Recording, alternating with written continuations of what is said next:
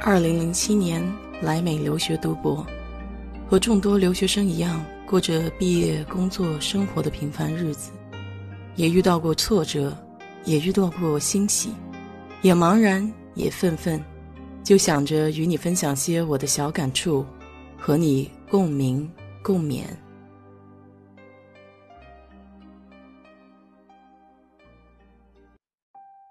嗨，你好。我是 DJ 水色淡子。二零一零年四月二十日，发生了一起震惊全美石油界的漏油事故。这件事被誉为石油史上的“九幺幺”事件。今年已经是事故后的第十年了。今天我就给你聊一聊这件事的来龙去脉吧。先从事故的地点说起。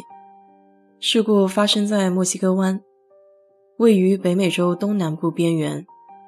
休斯顿的 Galveston 海湾也属于墨西哥湾的一部分，它是全球著名的海洋油气富集区，也是美国三大油气产区之一。爆炸的地点在 Macondo 区块，属于英国石油。爆炸的钻井平台叫做深水地平线，它位于墨西哥湾密西西比河峡谷，是世界上最先进的第五代半潜式钻井平台。由韩国现代重工制造、瑞士岳阳钻探公司所有。平台的面积相当于一个标准的足球场，造价大约在三点五亿美元。二零一零年四月二十日晚上八点钟，在钻井的过程中，油气由井口突然喷出。虽然钻井工人采取了一系列的紧控措施，但是九点四十分，泥浆和油气已经到处扩散。并且流到了海里。第一声可燃气警报响起，一分钟内电力被中断，然后爆炸几乎同时发生。大约十秒钟过后，发生了第二次爆炸。随后，钻井人员试图关井，并且将平台和油井拖开，然而并未能成功。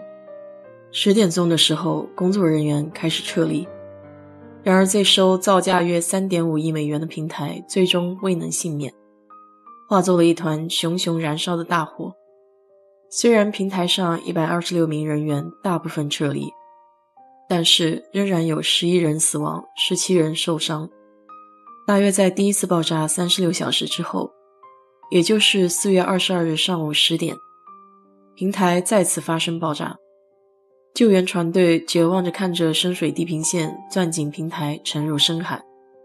由于担心漏油，英国石油公司立即派出了两台水下机器人，尝试关闭一些可控制泄漏的按钮和阀门。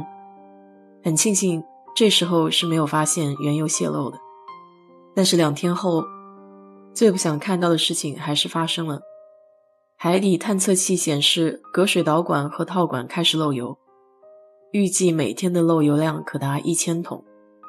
当时政府以为这只是一场普通的漏油事故，所以只出动了飞机和船只来清理海面的浮油。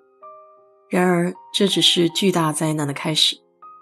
四天后，也就是四月二十八日，美国国家海洋和大气管理局估计，每天的漏油高达五千桶，竟然是先前估计的五倍。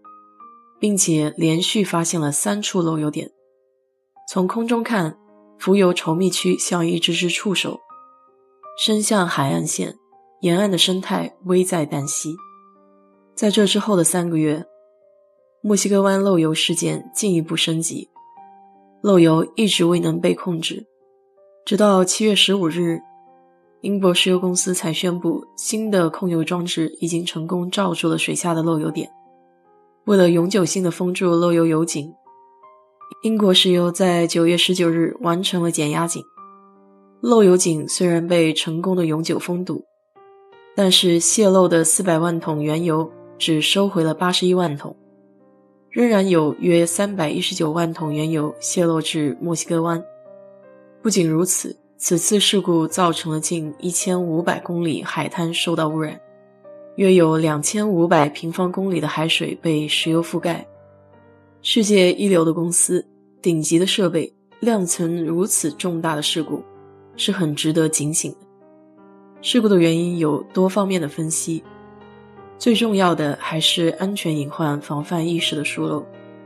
很多事故都是因小失大，因为追求快捷、低成本，使用便宜不合格或者不符合要求的产品，而同时在测试产品性能的过程中，因为百分之九十九的情况都没毛病，所以一天天的就越来越疏于检查。如果在每一个环节上都有这样的疏漏，那么最终就会演变成不可挽回的事故。这些情况不仅仅是在石油界，而是各行各业，比如高架桥倒塌事件、高楼坍塌事件，种种例子都印证了“安全第一”不仅仅是一句口号，它关系着人命，关系着生态，关系着每一个人。如果对此次漏油事件比较感兴趣的朋友，你可以去观看同名电影《深海地平线》，还是会有很大触动的。好了，今天就给你聊这么多。如果你对这期节目感兴趣的话，欢迎在我的评论区留言，谢谢。